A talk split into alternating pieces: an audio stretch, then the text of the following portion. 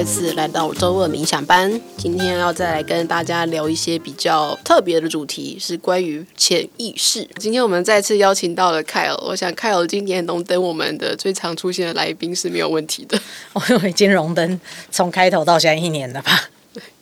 好，那今天聊的潜意识其实跟 Kyle 在做的身心灵疗愈也蛮有关系。那其实想到这个主题呢，其中一个原因是我最近看了一些关于清醒梦的书。如果大家有印象的话呢，我们前几集有一次是邀请冠冠来上节目，就聊到我也可以全面启动吗？就聊到一些梦跟清醒梦来的一些事情。然后后来我又觉得很好奇，再去看了一些书，就发现里面有提到说，人在做清醒梦最常发生的时刻是在快速动眼期 （REM）。嗯。然后在这个过程当中呢，因为我们那个时候脑内的内分泌的话，主要是乙烯胆碱，所以就会阻断我们很多动作的讯号，就会有大家会觉得好像我脑子很清晰，但是我手不能动，所以就是那种感觉，就是因为就有点像鬼压床那个时刻嘛，可能有一点类似那样，就是因为那个时候我们的神经传导或是。就是动作讯号可能就传导的很慢，或是被阻断，所以就我们变成说，我们其实比较不能够去控制我们的肢体动作，但是大脑是清醒的，所以那时候我们可能脑内有非常多的讯号，比如说去照那个图像，会发现可能脑内很多区域都在 firing，它都在运作。嗯，比如说它不是借由真的看到光来看到，比如说颜色，它是从脑。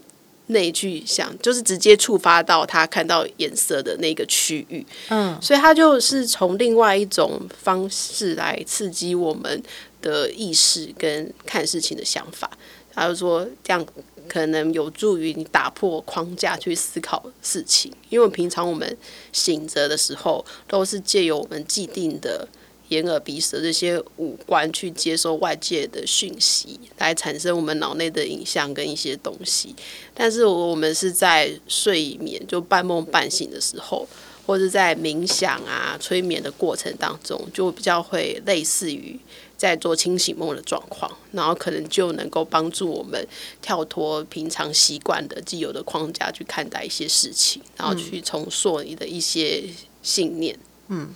哎，我我想先回到刚刚问一下，就是我很常听到快速动眼期，但是这个它大这个动眼快速动眼期，它大概会发生在睡眠周期的哪一段呢、啊？是刚睡着不久吗？还是好像快醒来要深层睡眠呢？还是什么呀？我要去看一下，因为好像分几种哎。哦，嗯，这个我再去科普一下。好啦，但这也不是我们频道的重点。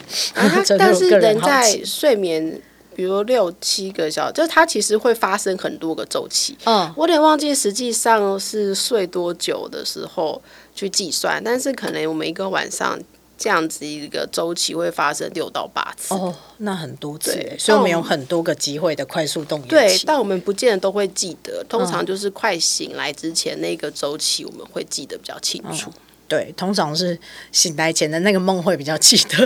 嗯嗯嗯。嗯，但你刚刚讲到那个，譬如说是我们脑内神经的一些活动，让这个人看到光，而不是他眼睛要光，我超级有感觉的。哦，怎么说嘞？因为，因为呃，我们我们是冥想班嘛，所以我们其实每周都会进行冥想，以及日常生活都会进行冥想。那在刚开始进入冥想的时候，最常见就是有冥想的同学会开始说，在在在冥想过程醒来以后，就会说他有看到光。嗯嗯，对。然后那时候有有一个经验蛮好笑，是那时候我当某一某一班的助教，然后第一堂课，然后有同学醒来就说他看到了很亮的白光，然后他还想说是不是 Kyle 在开手电筒。谁这么有趣？我等下跟你讲。好，你要开手电筒照他。对，然后，然后我就觉得超超有趣的，就是呃，这件事情当然在冥想里面算是蛮常见的情况，就是看到光，有可能有不同颜色的光。对，嗯、但是就是也蛮没和刚刚你讲的那个是脑内神经在运作，看到光的那种状态。嗯嗯，对，所以其实真的好像清醒梦跟冥想，可能它的那一个脑波频率应该是差不多。然后它里面其实提到很多状态，因为我们比如说有些会运用的手法，像催眠就也是一个接近，就是类类似的原理。这倒是因为催眠它的原理就是借有一些不管任何的方式啊，媒材，那最常见的可能是语言，然后当然环境也有来帮助呃这个人的脑波变慢。嗯，对，那这个脑波变慢，其实就会跟冥想想要达到的一个状态是一样的。那当然跟这个清醒梦也会有点像，因为在睡眠的过程中，你本来就会脑波变慢。嗯、对，那他的确到达的那个状态就是半梦半醒间。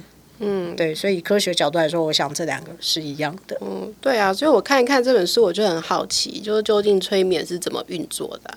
因为它听起来，我之前跟很多朋友讲到催眠的时候，大家其实都觉得蛮惊吓的，因为 可能就觉得自己会被控制。对，可能电影有很多误导的成分，所以大家都觉得好像是那种怪力乱神的东西，但它其实是有科学根据的，所以我就有点好奇，就是催眠实际上运作的一些理论是什么？哦，好，那那你帮我做了一个很好的前前言啦，对啊，就是催眠的运作，首先一定是让这个人他的脑波是可以相对慢的，嗯，对，然后在那个放慢的过程中，他就会有许多的跳脱框架的思维跑出来，嗯，对，那这跟你讲的是同样的。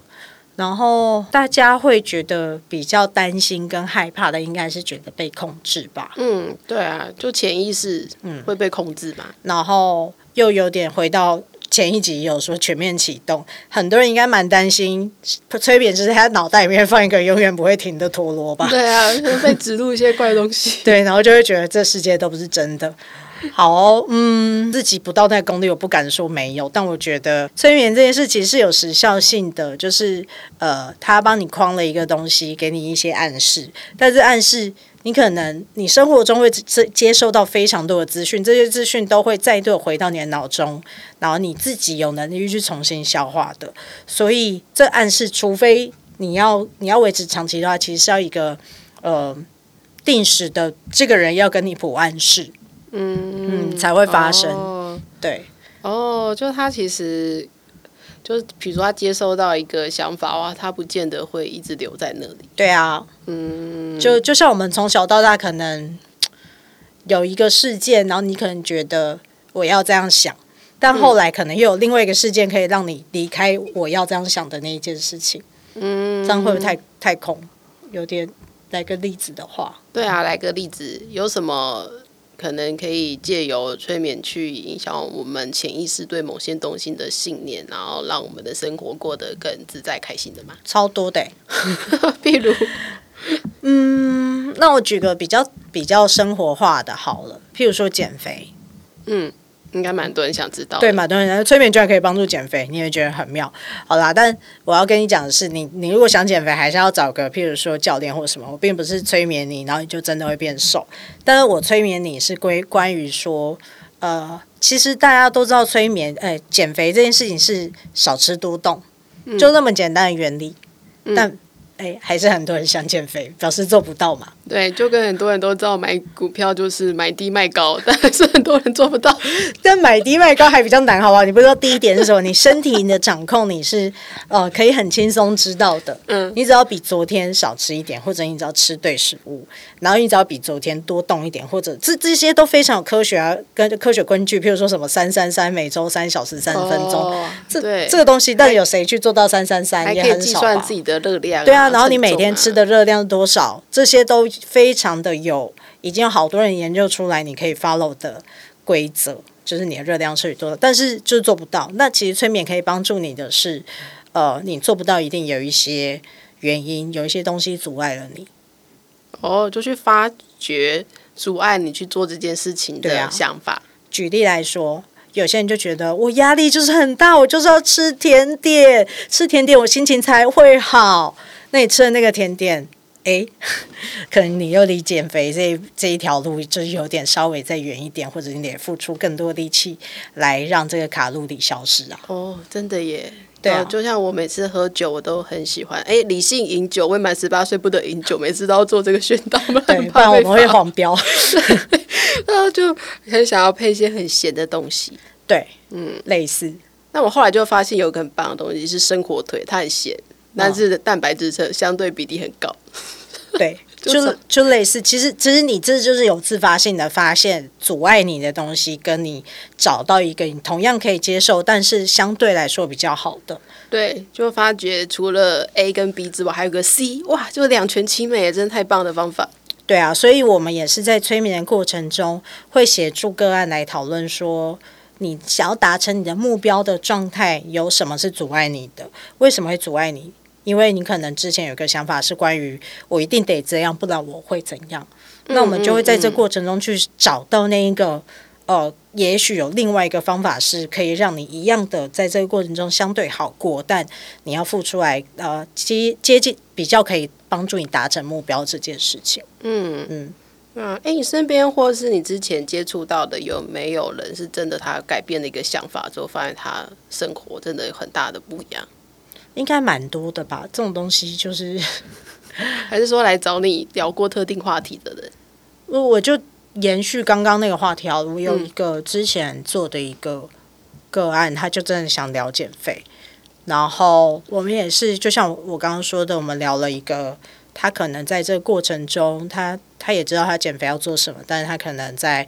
某一些情况下会很想吃甜食，举例啦，嗯，对，那我们就找到这件事，然后一起来讨论可以替代的方式，然后再用催眠去加深这件事情。因为呃，举例来说，大家觉得压力很大，很生气，我下班就是要 吃啤酒、喝啤酒、吃咸酥鸡这一种，嗯，那这就是一个之前发生某一件事情，你想要给心理一些补偿的举动嘛。嗯，那我们就讨论出有什么方式可以一样补偿你的心。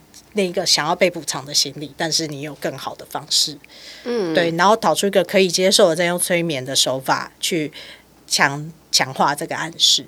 嗯，对对对，让他未来在那一刻，他真的超想要吃咸酥鸡的时候，他会想起来这件事，然后去选择另外一个他同样可以感觉到心里被安慰，但是对于他减肥比较有帮助的方式。对，他就发现了他想要的不是盐酥鸡，哎，对啊，他想要的是被安慰的感觉。对啊，对啊，对啊，其实其实真的是这样。其实，在我们生活中很多的行为都是背后那个感觉，我想要，只是我以为我我是需要用这个行为来完成它。对，那催眠也不是让你去消失这个感觉，我绝对不会去否认说你此时此刻，你礼拜五晚上就是需要被安慰，不会。但我们会找一些为呃，你可能有想要被安慰，但你同时也想要完成某个目标，我们有没有什么方式可以达到这个平衡？对，所以其实，在帮助自己觉察自己内心真的想要的是什么，嗯、而不是外在那些物质或者是表现。嗯，对啊。好哟，那其实我们大概了解了一下，就是催眠这个手法怎么会让影响我们的潜意识。对啊，那其实、欸嗯、我刚刚想到一个，我得补充一下，我觉得要帮催眠证明一下。嗯，就是刚刚有提到很多人都很害怕，我讲几个点嘛。嗯，那我可能要再讲的一个点是，催眠它没有办法让被催眠者做出他的呃潜意识或表意识觉得不认同的事情。嗯。对，这件事很重要，也就是说，即使你不是给我催眠，是给别人催眠，但是只要你的内心对于这件事是不能够接受的，催眠师再怎么厉害，他也没有办法让你做出这件事情。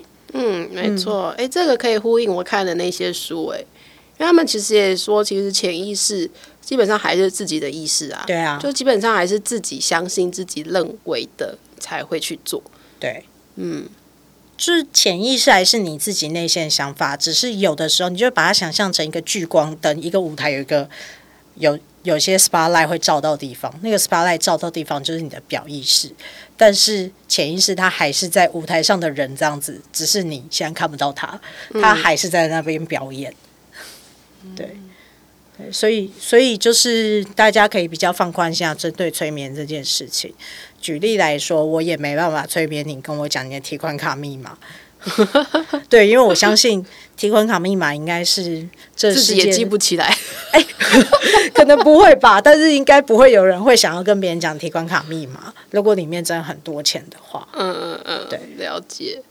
好哦，好，那今天呢，就初步的跟大家分享一些关于潜意识，还有催眠怎么样可以帮助你去到你想要去的地方。那大家如果有对这方面有感到什么兴趣的，或者想要尝试的话呢，也可以联络我们的灯塔疗愈师凯哦。还要欢迎来到我的粉砖，就叫灯塔疗愈师。好的，谢谢各位听众，那我们就下次再见喽。好，拜拜，谢谢大家，拜拜。